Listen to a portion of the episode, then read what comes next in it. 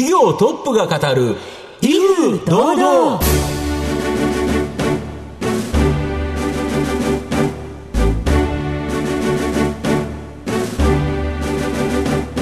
毎度相場の福の神こと藤本信之です。アシスタントの飯村美希です。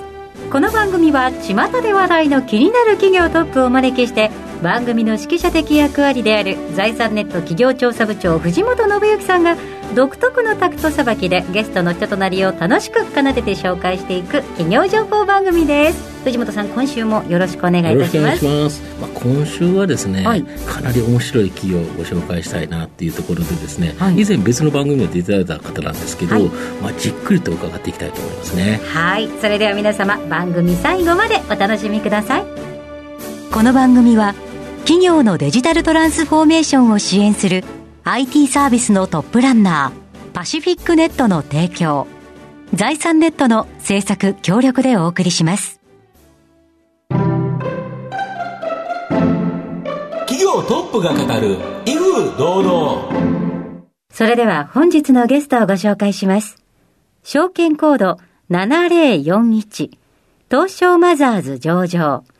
CRG ホールディングス株式会社代表取締役社長古澤隆さんです。古澤さんよろしくお願いします。よろしくお願いします。よろしくお願いします。CRG ホールディングス株式会社は東京都新宿区西新宿に本社があります。コールセンター向けに強みがある人材派遣がメインビジネスの企業です。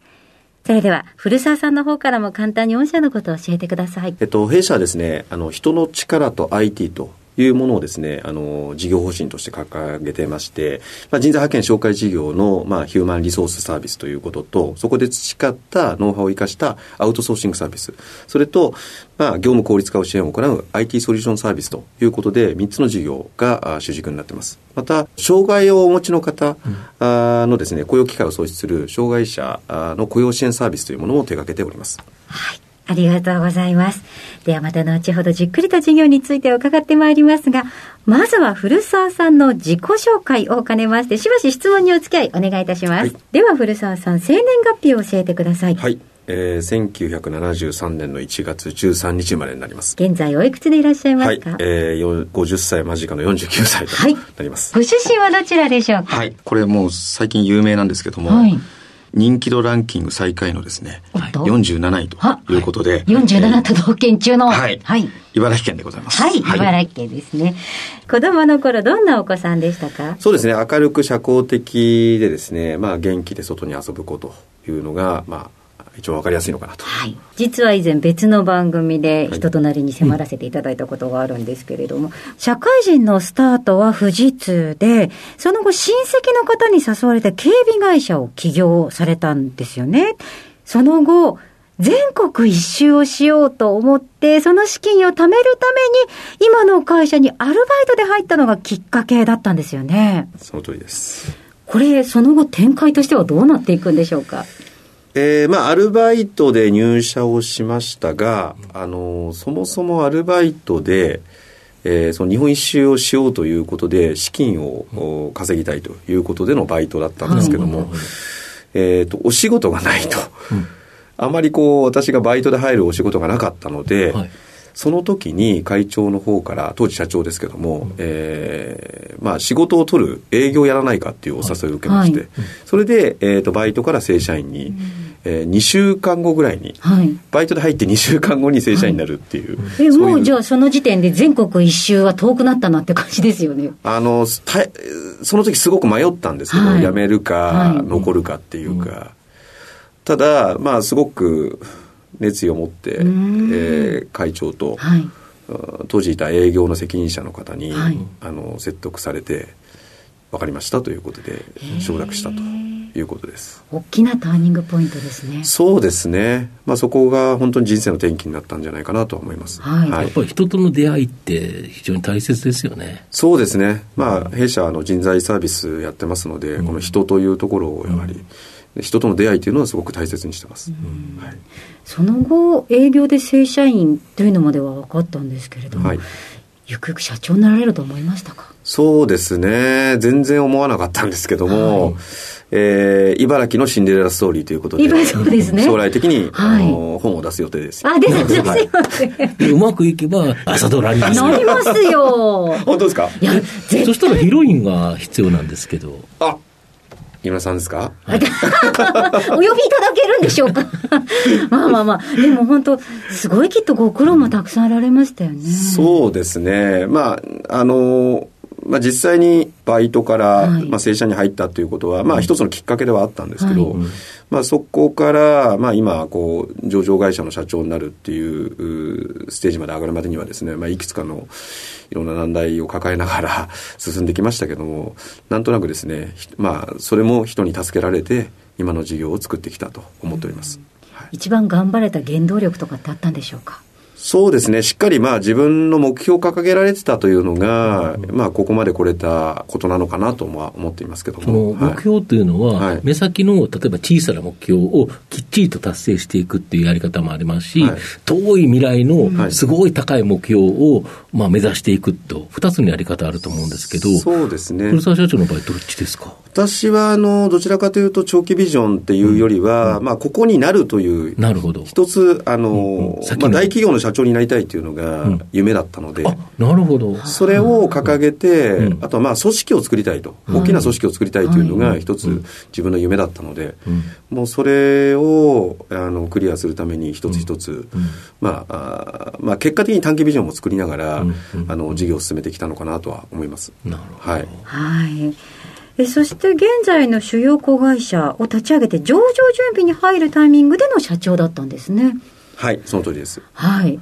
その時のお気持ちいかがでした？かあの、当時、まあ、若い頃からですね、あの、弊社の会長自体は、あの、すごく私にほとんど事業を任せていただいてたので、うんはいあまり実は変わり映えがなくてですね。あ、粛々とやっていたことが。ええ名前が変わったぐらいの話で。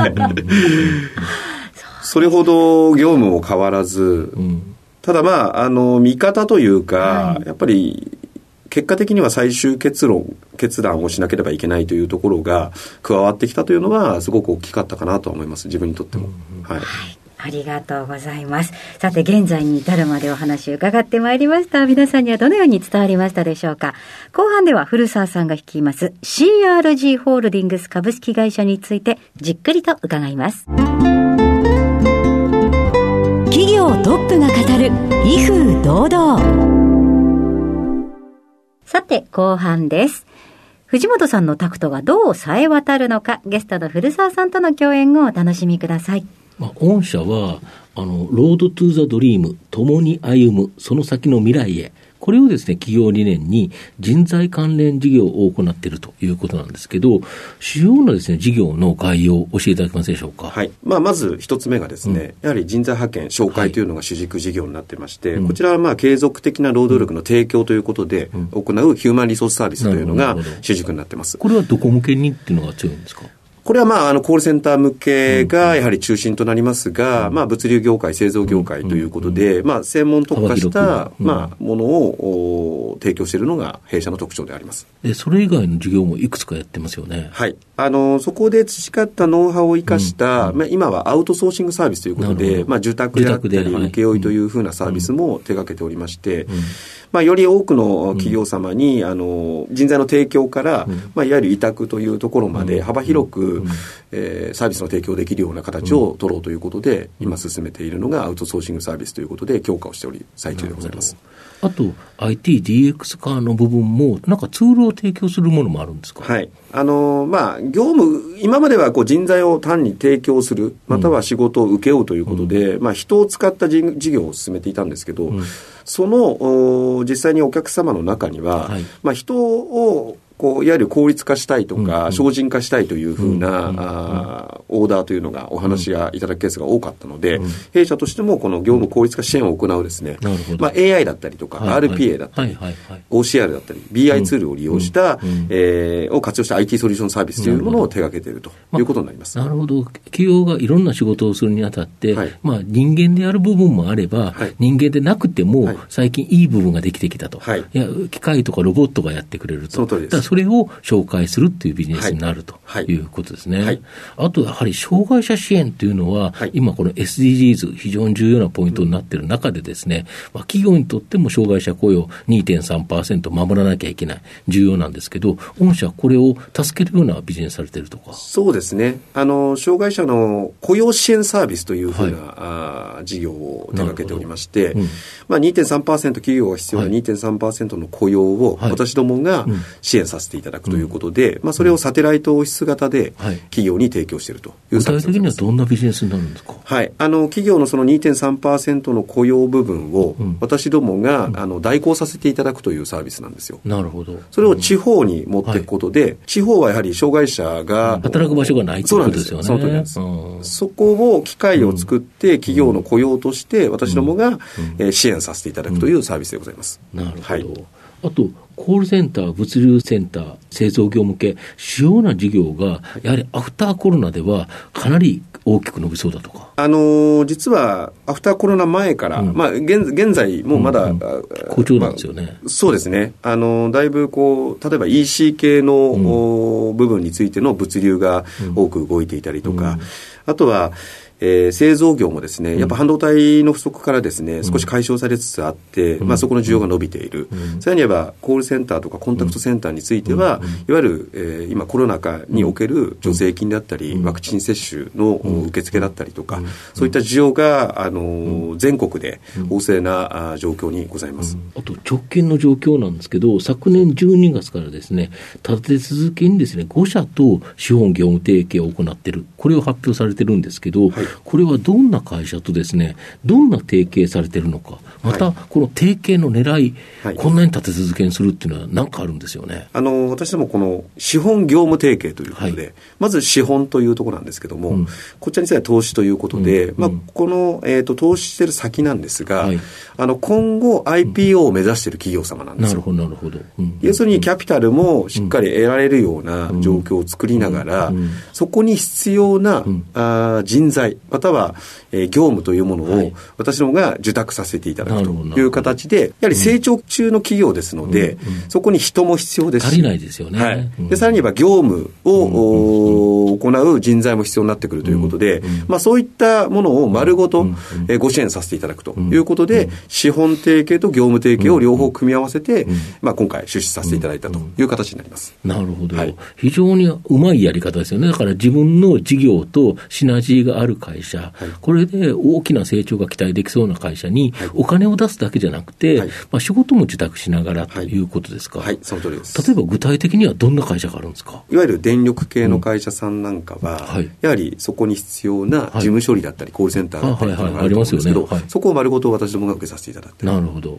あとは保険のサービスを手掛けている会社さんなんかは、はいはい。まあ、保険もですね、はい。アウトバウンド、インバウンドありまあ営業面であったり、受付の面っていうことで、まあ、そういったあ受託サービスがあったりということで、まあ、いわゆる電話を使った仕事だったり、事務を、事務処理をする仕事だったりっていうのが必ず発生しますので、そこを派遣型にするのか、アウトソーシング型にするかっていうところと、あとは IP を目指すということで、どうしてもその、上層部の優秀な方が欲しいという会社さんが多いんですね。ありますよね。ハイキャリアの人材ですね。そうまあ、そういったサービスも私ども手掛けておりますので、ん。そういったハイキャリアの、えー人材をご提供させていただいて、ん。まあ、IPO に向けた、支援というのをさせていただいているということでございます。まあ、御社自体が IPO されてるから、はい。そこにノウハウもあるしとはい。いうこともありますよね。はい、その通りです。なるほど、はい。そうすると、その会社、まあ、5社、えー今まで資本業務提携されてるんですけど、はい。まあ、数年後には大きな果実となる可能性があるということですか。はい。楽しみですよね。そうなんで。す。実は私どもは、ん。その一役を担えるというところうん。が、すごく資本業務提携をしていて、すごく素晴らしい取り組みだなというふうに思っておりまして、なかなかその単なる投資であると、んまあ、口だけで終わってしまいますけども、お金だけ出しちゃっただけですよね。はい、ですけども、その人材も提供したり、業務を受託することによって、うん。私どもの成長が、お客様の成長というか、資本先のうん成長にもつながるということになりますのでうん、あのすごくいい取り組みだろうというふうには私も思っています。なるほど。はい。御社の今後の成長を引っ張るもの、改めて教えていただきたいんですが。はい。えー、と私どもはですね、あのこれからですね、やはりあの人材事業についてもですね、成長させるために、えー、やはりあのユニット型という形を取ったりとかですね、うん、えー、リモート型という形で新しい働き方を実現するべく、はい、あのそのあたりの事業を、まあ、この人材事業では、うん、作っていきたいなというふうに思っています。うん。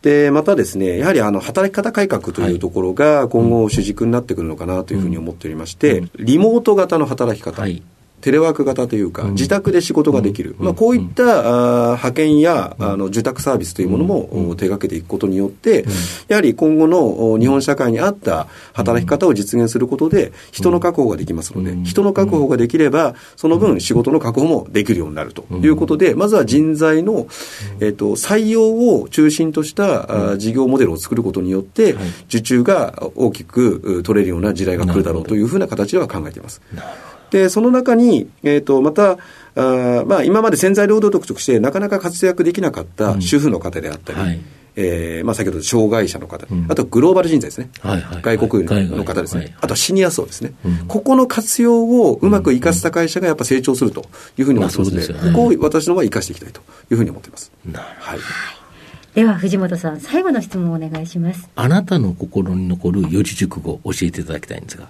えー、有言実行でございます。はい。はい、もうまさにのような感じがしますね。すねこの言葉に対して何か思いはございますか、うん、そうですね。あの、まあ、会社の役員になった時に、うん、あの、やはり自分の立場と発言ってすごく重要だなというふうに思ってまして、うん、やはり自分が出した言葉を必ず実行しようということで心がけて今まで事業を進めてきたので、あの今後もあのこの有言実行をですね、えー、常に意識してえー、進めていきたいなというふうに思います。はい。はい、ありがとうございました。ありがとうございました。本日のゲストは、証券コード7041、東証マザーズ上場、CRG ホールディングス株式会社、代表取締役社長、古澤隆さんでした。古澤さんありがとうございました。ありがとうございました。どうもありがとうございました。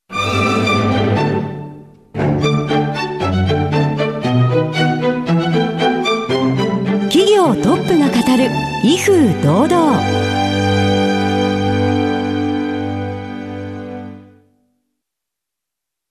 企業のデジタルトランスフォーメーションを支援する IT サービスのトップランナー。